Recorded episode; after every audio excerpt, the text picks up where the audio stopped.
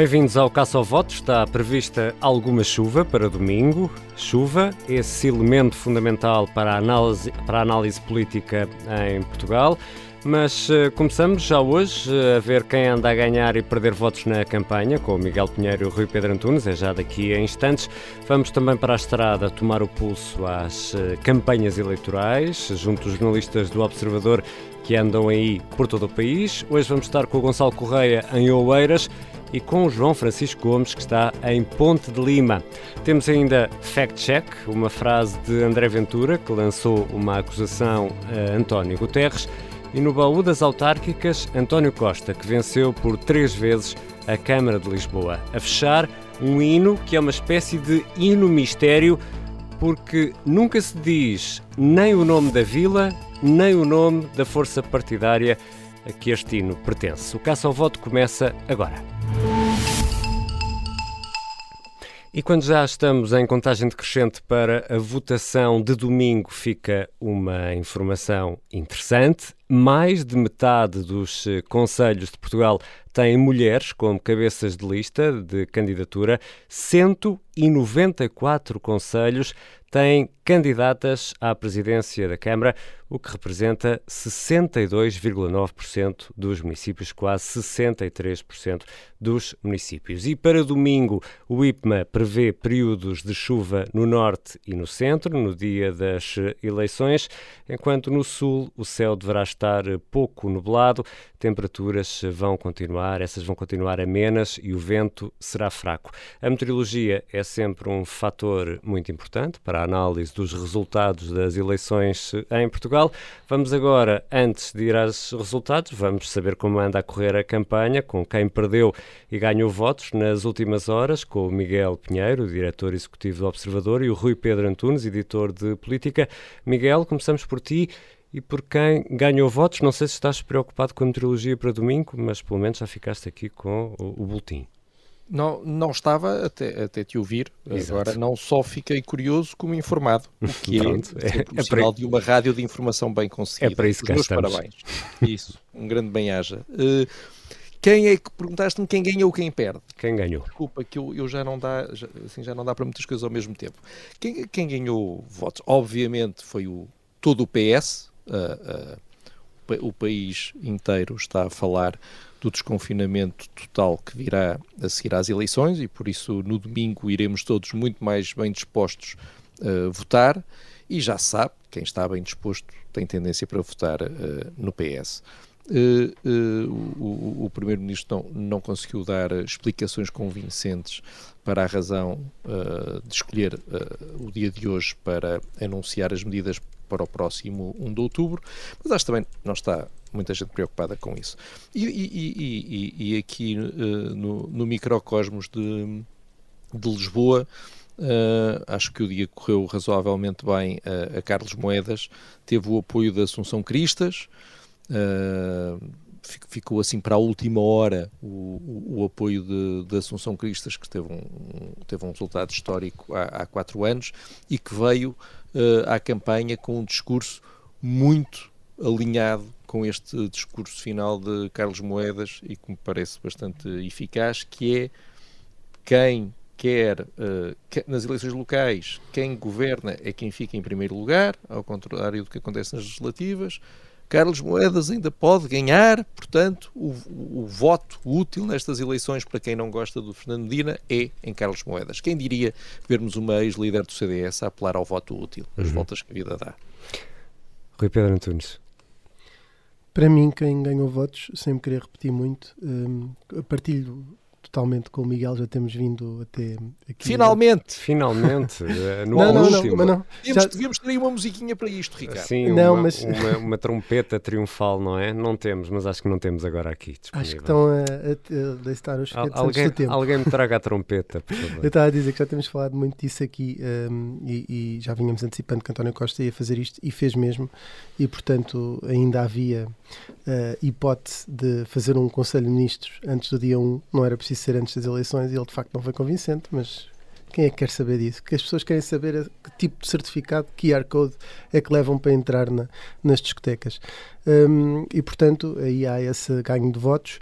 Um, não querendo insistir muito num ponto, eu referi isso no vencedor é de manhã, mas acho que quem ganhou votos também, mais uma vez, e continua a ganhar, foi Paulo Rangel. Este é um dia em que Rui Rio tem, tem estado até agora um pouco apagado, porque fez a viagem para os Açores, e o que lhe retirou uh, algum palco mediático natural, porque teve que fazer a viagem, uh, só tem ao final da tarde algumas ações. Um, e, e, e, Paulo Rangel, nesse entretanto, foi dominando um bocadinho a parte do noticiário PSD. Rui Rio, que estávamos habituados a ter duas, três frases por dia dele, um, ainda não, hoje ainda não marcou o dia, vai dar uma entrevista à SIC daqui a pouco em que poderá fazer a sua vingança e talvez falar um bocadinho desta, desta, deste aparato mediático em torno de Rangel e também de Miguel Pinteluz, mas para dizer isto que pelo menos como, como nós, entre o caça, o caça ao voto de ontem e o caça ao voto de hoje, Rui Rio não falou, como um, um challenger, que era o lugar dele, falou e apareceu bastante, uh, diria que quem ganhou votos, uh, neste caso, foi também Paulo Rangel. Um, vamos ver se depois consegue ganhá-los no PSD. Miguel, vamos uh, a quem perdeu votos?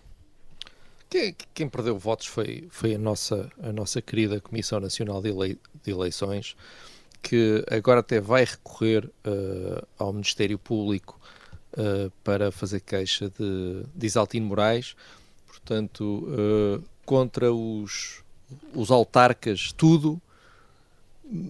Primeiro-Ministro, acho que era hoje à tarde, não era? era. Acho que a CNE tinha dito que hoje, não havia hoje, à... hoje.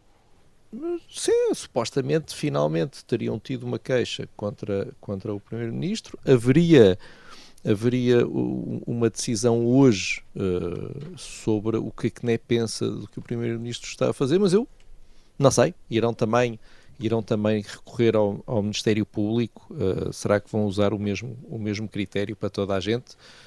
Ficamos, ficamos a aguardar, até, expectantes. Até à meia-noite da manhã há campanha, há vindima. Isso, isso, isso. Portanto, lavar dos cestos, etc, não é? Exato. Rui Pedro. Queres saber quem perdeu, Ricardo? Quero. Foste só, só tu e nunca eu. Ah, foi hoje. Foi, foi a penúltima vez. Foi era, hoje. É, concretizei um sonho. Cit uh, citámos Adelaide Ferreira.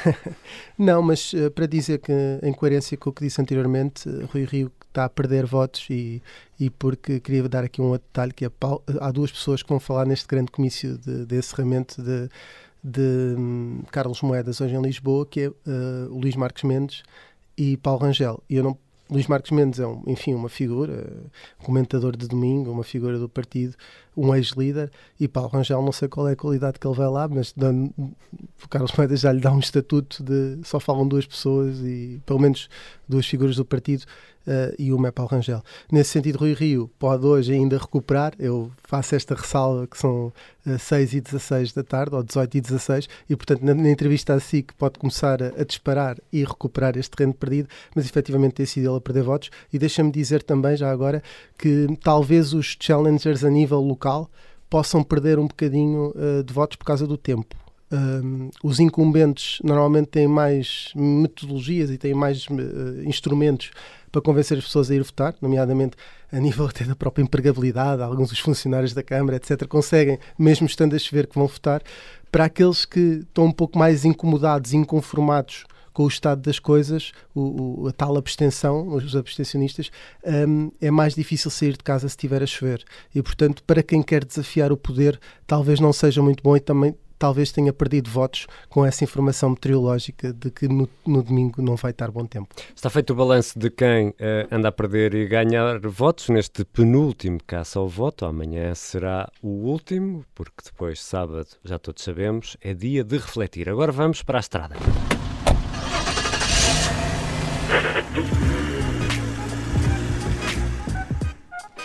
E vamos sem demoras para Oeiras, onde anda o jornalista do Observador Gonçalo Correia. Olá, Gonçalo. Apesar da uh, campanha criativa e cheia de números mais ou menos surpreendentes por parte do PSD, o independente Isaltino Moraes só me segue.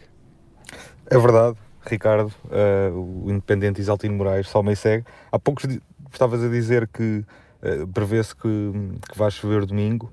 Uh, isso é um, é um problema para o, para o Isaltino Moraes? No, norte e centro, norte e centro. Não te ah, chegar a Oeiras. Okay. Oeiras, okay, sol, Em Oeiras o sol vai brilhar. ainda bem, porque o, o Isaltino Moraes dizia-nos que acha que se tiver muita chuva ou se tiver muito calor é um problema para ele, porque ele vai buscar votos mais ao eleitorado, segundo ele, do PS, do PSD, do CDS, e esse é o eleitorado mais, mais suscetível à abstenção. Ele diz que o, que o eleitorado mais extremado, que vota mais uh, na, na, ponta esquerda ou na ponta direita uh, das candidaturas, uh, é mais resistente ao mau tempo e vai, e vai votar, está mais, está mais ativado para o voto. Mas de facto é, é uma coisa é um, é um espetáculo dentro do espetáculo, a campanha de Isaltino Moraes. É, para, para terem uma ideia, há um carro personalizado para cada junta de freguesia que ele visita, portanto, é que se candidata. Se for a Barcarena, há um carro uh, com uma mensagem altifalante e com um, um, uns slogans inscritos sobre Barcarena. Se for a Queijas, terá um carro para Queijas. Portanto, vai a um sítio, tem pessoas à espera, uma, uma série de jovens uh, na comitiva uh, que vão, vão circulando, que ele diz que são jovens muito responsáveis. Se for preciso, vão, vão às aulas de manhã e vão à campanha à tarde. Se tiverem aulas à tarde, vão à campanha de manhã e, e seguem para a universidade à tarde, portanto são jovens, Estás a não são como uma, uma campanha particularmente ativa e sente-se assim na, nas ruas? Uh, ou... Sim, não, não, se encontram muitas pessoas na rua, é um cenário que, que acho que se tem verificado em quase em quase todos os conselhos do país. Não há muitas pessoas, mas há muitas pessoas a vir à janela a cumprimentar o Isaltino Moraes. Ele é que lidera a comitiva com um passo muito acelerado, anda de um lado para o outro e, e percorre uma série de quilómetros por dia. Vai, uh, nas horas que tivemos com ele, aquilo era muito frenético, a agenda mudava também muito rapidamente. Ele decidia ir a mais um sítio, mais dois sítios, portanto, ia fazendo isso. Uh, por um lado, temos, temos essa candidatura, depois temos a candidatura do PS que aposta muito em colar-se ao PS Nacional, portanto, eh, em apostar, eh, como eh, não tem um candidato com a popularidade, com o mediatismo, com a força de Isaltino Moraes, atira o partido e o sucesso do PS Nacional contra Isaltino Moraes, faz, faz-se valer desse trunfo, e depois temos o PSD que, que através de Alexandre Poço, tenta captar muito um, um, eleitorado jovem que não assistiu aos mandatos de Isaltino Moraes nos anos 80, nos anos 90, não se lembra de como Oeiras mudou de um conselho pobre para um conselho uh, ativo, também uh, em termos sociais, em termos económicos, muito dinâmico. Portanto, não tem essa dívida de gratidão que vai dando as maiorias absolutas a Isaltino Moraes e vai tentando captar esse voto, disputando provavelmente eleitorado com, a, com a iniciativa liberal, uh, um eleitorado mais jovem, mais urbano, que não se identificará tanto, fará parte da minoria que não apoia Isaltino Moraes, mas de facto Isaltino Moraes, se conseguiu uma maioria absoluta há quatro anos uh, vindo, da, vindo da prisão, não é? depois, depois de ter estado preso, enfrentando o antigo vice, que agora era presidente da Câmara, o Paulo Vistas na altura. É quase um Portanto, fado. agora Gonçalo, é um a, expectativa é que, é, que, é que cresça. É quase um fado, essa história é quase um fado. Gonçalo Correia, jornalista do Observador, aqui em Oeiras. Rumamos eh, para Norte, onde está o jornalista João Francisco Gomes, que está em Ponte de Lima, um bastião do CDS, que poderá deixar de ser. João Francisco, o CDS pode perder a única Câmara que mantém desde o 25 de Abril? Olá, Ricardo. Uh, é verdade, pode. O que acontece é que uh, este ano uh, o eleitorado que tradicionalmente foi mantendo o CDS à frente da, da, Câmara Municipal de Ponte de Lima durante mais de 40 anos está profundamente dividido e não está dividido apenas ao meio, está dividido em três. o que acontece é que o atual presidente da Câmara, Vitor Mendes, está a chegar ao final do terceiro mandato, o que significa que não se pode recandidatar, está uma guerra fratricida uh, pela sucessão uh, a Vitor Mendes. Portanto, há uma candidatura oficial do CDS, que é o atual vereador Vasco Ferraz, mas depois há dois candidatos independentes que são ex-militantes do CDS, ex-autarcas do CDS e que saíram do partido uh, no meio de alguma controvérsia durante os últimos anos. Hum. Por exemplo, temos o ex-deputado do CDS, Abel Batista, que foi expulso do CDS há quatro anos uh, por se ter candidatado precisamente como independente contra o CDS Uh, nas últimas eleições autárquicas e, aliás, foi eleito vereador por esse movimento independente. E temos também o ex-vice-presidente da Câmara de Ponte Lima, Gaspar Martins, ele próprio um ex-militante do CDS. Esse não chegou a ser expulso porque demitiu-se eh, quando estava à beira de ser expulso por ter uh, apoiado Rui Rio nas últimas legislativas. Uh, e o que acontece é que eles, os dois, estão a fazer campanhas por movimentos independentes que estão a ir captar muito do eleitorado que tradicionalmente votou neles isso, isso, uh, ao longo dos últimos 40 isso, anos. João Francisco, dá-me, deixa para outra pergunta. É, tu acompanhaste essas três campanhas, uh, tens algum prognóstico para, para domingo? o que eu posso dizer é que nas ruas de Ponte de Lima respira-se eleições. Uh, de facto, é impossível andar pelas ruas do centro histórico de Ponte de Lima sem ouvir permanentemente carros com altifalantes a passar a, a, transmitir apelos ao voto. Há uma quantidade absurda de outdoors por metro quadrado. Uh, as campanhas, as arruadas cruzam-se uh, cada meia hora nas ruas do centro histórico da vila. Portanto, está de facto aqui um ambiente eleitoral, uma coisa muito interessante de observar. Eh, porque eh, de facto estas três candidaturas estão todas a lutar mais ou menos pelo mesmo eleitorado. E é preciso ter aqui eh, atenção a uma coisa: o, apesar do CDS ser, estar à frente da Câmara Municipal há 40 anos, aqui em Ponte Lima, não é verdade que o eleitorado seja tendencialmente CDS. Aliás, se nós olharmos para as eleições legislativas, em Ponte Lima ganha tradicionalmente o PSD.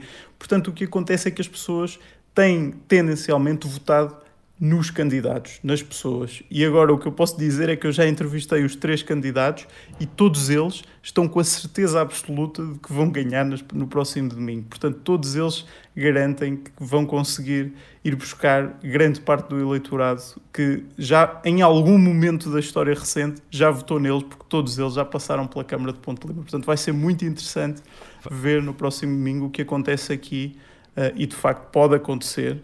Eh, que, o, que o CDS deixe mesmo de liderar a única Câmara que tem uh, vindo a liderar ininterruptamente desde o 25 de Abril. Vamos, obviamente, estar uh, muito atentos ao que se vai passar aí em Ponte de Lima, onde está o João Francisco Gomes, um dos jornalistas uh, do Observador que estão na estrada por estes dias da campanha eleitoral. O Observador tem uma vasta equipa, há razões para o dizer, nas estradas, em Lisboa, no Porto e também em noutros locais do país, para acompanhar e dar conta daquilo que se vai passando na campanha eleitoral. Aproveito também este momento para um, dizer que, obviamente, no domingo à noite vamos ter uma emissão especial que arranca ao final da tarde uma emissão especial para acompanhar as eleições autárquicas, os resultados destas eleições autárquicas uh, e vamos acompanhar tudo uh, ao pormenor durante uh, esta noite. Já a seguir, neste caça ao voto, está na hora de ir ao fact-check. Bem-vindo, Pedro Rainho. Olá, Ricardo. Avançamos para este fact-check no penúltimo caça ao voto e hoje olhamos para uma frase dita por André Ventura. O líder do Chega falava em Moura esta quarta-feira num jantar comício em que voltou a ter um discurso muito crítico da comunidade cigana, em que atacou a corrupção e os privilégios concedidos à classe política em Portugal. O vídeo da intervenção de André Ventura está partilhado ou foi partilhado no Facebook e nós destacamos esta frase. Nós queremos um país fixe para todos e não apenas para alguns que vivem a essa conta. Nós temos 239 ex-políticos a receber milhares de euros por mês. Um deles é António Guterres, presidente, hoje secretário-geral das Nações Unidas. Um homem ganha 20 mil euros por mês das Nações Unidas. Não podia abdicar da subvenção vitalícia que tem. André Ventura aqui a dizer que António Guterres, apesar de ser o secretário-geral da ONU, continua a ter direito a uma subvenção vitalícia em Portugal que lhe é paga todos os meses. É ou não é verdade? Bom, António Guterres é secretário-geral das Nações Unidas desde janeiro de 2017. Foi quando tomou posse pela primeira vez. Foi reeleito este ano e tem efetivamente um salário de cerca de 230 mil dólares ano. Uh, só que em termos de contexto, António Guterres também foi primeiro-ministro de Portugal entre 95 e 2002 e desde esse ano que tem direito a uma subvenção vitalícia de 4 mil e qualquer coisa euros brutos por mês. O que é que a lei prevê em relação às subvenções vitalícias? Prevê a suspensão de subvenções quando, por exemplo, o beneficiário exerce funções políticas ou públicas e também prevê uma redução, e aí pode ser total ou parcial, quando existe uma atividade privada remunerada. António Guterres, o caso concreto que aqui nos prende, tem uma subvenção ativa, uma subvenção vitalícia ativa, e sabemos-lo pelo público, pelo jornal público, e porquê é que está uh, ativa? Porque, de certa forma, há um vazio na lei. Uh, a, a, tal suspensão de que falávamos há pouco, quando alguém exerce funções públicas, como é o caso de António Guterres, não se aplica a quem exerce cargos em organizações internacionais. Uh, e isto sabemos desde 2019, numa notícia do ECO que falou com, uh, com a área que tutela esta, esta, estas subvenções. Um, há aqui uma possibilidade, que é do próprio beneficiário pedir a suspensão. No caso de António Guterres, uh, esse pedido não foi feito e, portanto, a subvenção mantém-se ativa. E no caso deste uh, fact-check, não há uh, grande dúvida. A afirmação de André Ventura está factualmente correta, é isso? É, é, precisamente isso. Factualmente correta, é verdade. A alegação de André Ventura tem, tem sustentação factual. Vamos então ao carimbo verde. Toma lá o carimbo, Pedro. É um carimbo verde e aqui está. Trabalharemos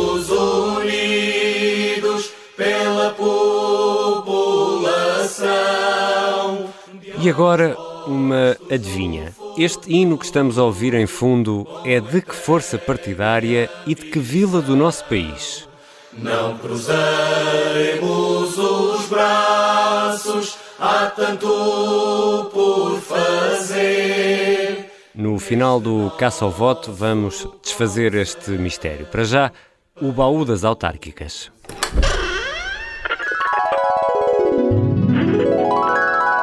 Em 2007, António Costa chega à Câmara Municipal de Lisboa numas eleições intercalares devido à admissão de Carmona Rodrigues. Como nos recorda a Judite França, o atual Primeiro-Ministro venceu a Câmara em três eleições consecutivas. O baú das autárquicas leva-nos a 2009, ao ano em que os portugueses foram chamados às urnas três vezes seguidas. Foi ano de europeias, legislativas e autárquicas. Era Primeiro-Ministro José Sócrates e António Costa, recandidato à Câmara Municipal de Lisboa. Em 2007, Sócrates, também secretário-geral do Partido Socialista, propôs o nome de Costa à autarquia da capital, que realizava eleições intercalares após a demissão de Carmona Rodrigues. Na altura, comentava-se à boca pequena que Sócrates tinha enviado para os passos do Conselho a concorrência. António Costa deixa o Ministério da Justiça e é eleito presidente da Câmara com quase 30% dos votos contra Fernando Negrão, do PSD. Em 2009 era reeleito com 40% dos votos e em 2013 com 51%. Sócrates terá esquecido a história. Quem sai da Câmara de Lisboa ou vai para Belém ou para São Bento. Nas ruas, as campanhas misturavam-se. Para as europeias, os candidatos uh, saíam à rua em junho, os candidatos a primeiro-ministro em setembro e em outubro foi a vez dos autarcas. Com tantas eleições, o perigo de contaminação era grande e a competição feroz. As eleições europeias foram surpreendentes. O PS perdeu para o PSD quando as sondagens não o faziam prever. A opção para a cabeça de lista social-democrata foi, aliás, polémica. A líder era Manuela Ferreira Leite e escolheu Paulo Rangel.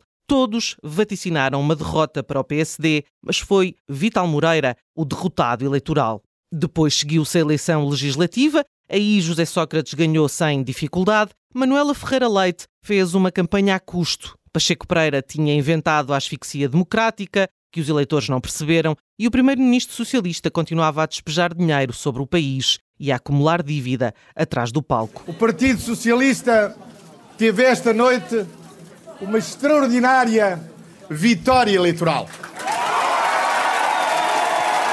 O povo falou e falou bem claro. O Partido Socialista foi de novo escolhido para governar Portugal. E foi escolhido sem nenhuma ambiguidade.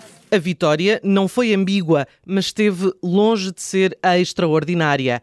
O PS não foi além da maioria relativa e quatro anos antes, José Sócrates tinha conseguido uma maioria absoluta. Chegam as autárquicas e servem como tirateimas. Afinal, PSD 1 nas europeias, PS 1 nas legislativas, por fim, as locais e no mostrador passa a PSD 2.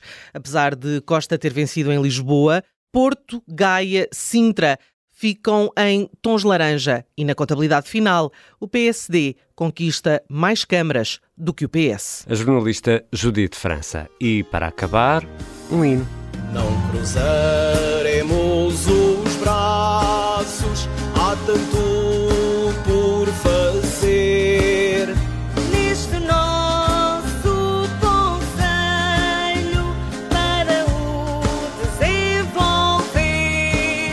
E neste hino de campanha nunca é dito o nome da vila ou da força partidária que se candidata aos órgãos autárquicos. Se fizéssemos aqui uma prova cega do tipo adivinhe lá de onde é o hino, só os mais atentos iriam ouvir lá no meio a palavra aljustrelense.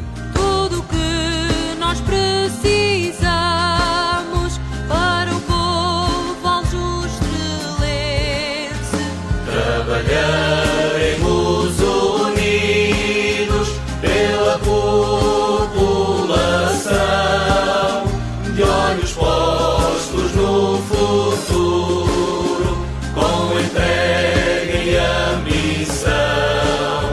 Ora, seguindo esta pista, com este tipo de música e de letra, sim, é o hino da CDU de Aljustrel. Os comunistas propõem Fernando Ruas, não confundir com Fernando Ruas do PSD, que concorre por Viseu. Este Fernando Ruas é da CDU e concorre à Câmara de Aljustrel. A Câmara está nas mãos do Partido Socialista. A sonorização é do Diogo Casinha e da Beatriz Martel Garcia. Eu sou o Ricardo Conceição. O Caça ao Voto regressa amanhã.